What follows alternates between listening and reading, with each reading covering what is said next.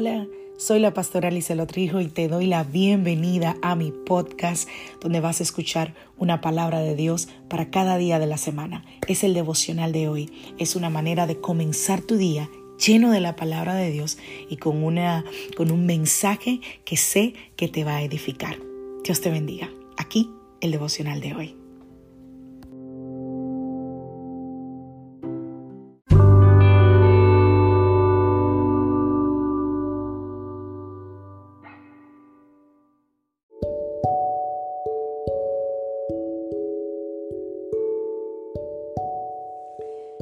La vida trae sus retos y cada reto debe ser enfrentado. Cada día es diferente al anterior y para cada día necesitamos una palabra de Dios. Por eso el devocional de hoy es una palabra para ti, para cada día, porque Dios quiere hablarte hoy y lo va a hacer a través de su palabra. Por eso escucha el devocional de hoy.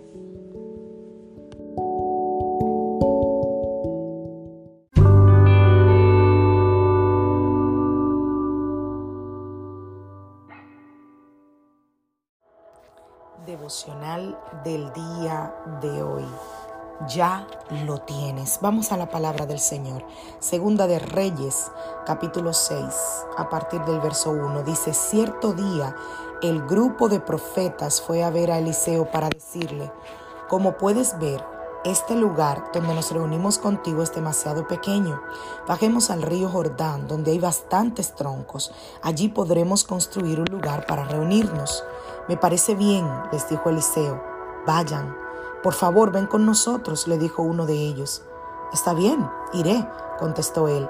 Entonces fue con ellos. Una vez que llegaron al Jordán, comenzaron a talar árboles, pero mientras uno de ellos cortaba un árbol, la cabeza de su hacha cayó al río.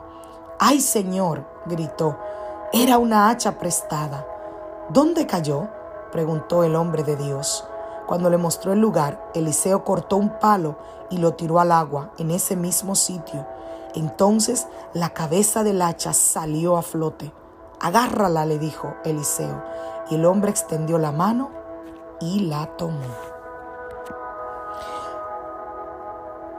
Cuando leímos ayer sobre lo que hablaba el apóstol Pablo en el libro de Efesios, vimos que el apóstol Pablo no estaba pidiendo en oración que los creyentes de Efesio recibieran la herencia abundante de riqueza o, herencias espirituales o bendiciones o poder o autoridad, sino que lo que él estaba más bien pidiendo en oración para que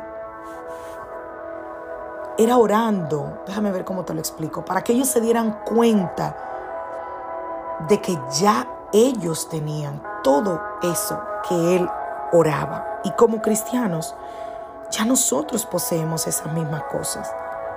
Pero hasta que ellos se dieron cuenta, hasta que nos demos cuenta,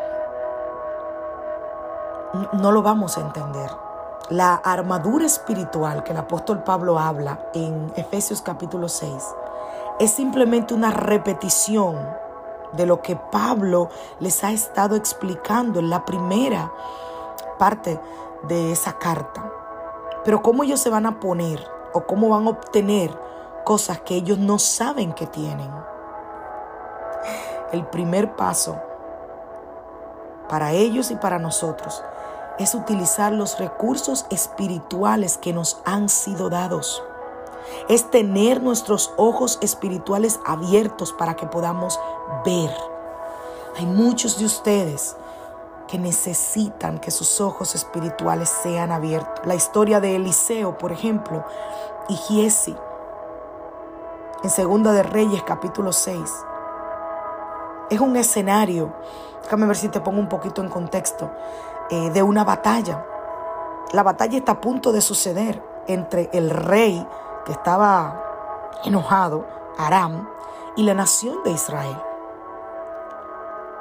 Y el sirviente de Eliseo lo vio, vio que esto estaba pasando.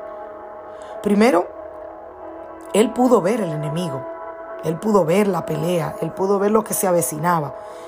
Ahora, lo que no pudo ver o probablemente no lo dejó eh, eh, ver, la respuesta de Dios era todo el miedo y la ansiedad que quizás él tenía en ese momento. Pero luego él inmediatamente, cuando él, va y le dice al hombre de Dios, y él le dice, vuelve otra vez. luego él se sintoniza con esa realidad espiritual. Y cuando Giesi, cuando sus ojos son abiertos, él ve que hay un cambio en el juego. Él ve que había más a su favor de lo que él se hubiera imaginado.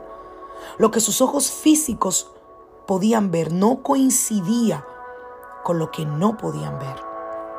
Así que la oración de Eliseo ayudó a Giesi a tomar conciencia de todos los recursos y de la fuerza que había de su lado para luchar contra el enemigo. Para tener confianza y para ser victoriosos necesitamos ver. Pero no ver solo con los ojos físicos, ver con los ojos espirituales. En Efesios capítulo 1 el apóstol Pablo habla sobre algunos dones que Dios nos ha dado. Y hay muchos más. Y cada uno se conecta específicamente con tus armas, con tu, con tu armadura espiritual. La primera clave, diría yo, para entender cómo todo encaja dentro de tu habilidad para detener al enemigo es la visión. Si tú no tienes visión, vivirás atemorizado. Si tú no tienes visión, vivirás eh, eh, en temor, porque no sabrás qué está pasando en el mundo espiritual. Tú no puedes distinguir completamente si tú no eres consciente de tu disponibilidad y de la importancia que tú tienes eh, eh, en Dios para librar con éxito cada batalla contra el enemigo. La victoria empieza ahí. La victoria empieza ahora, hoy.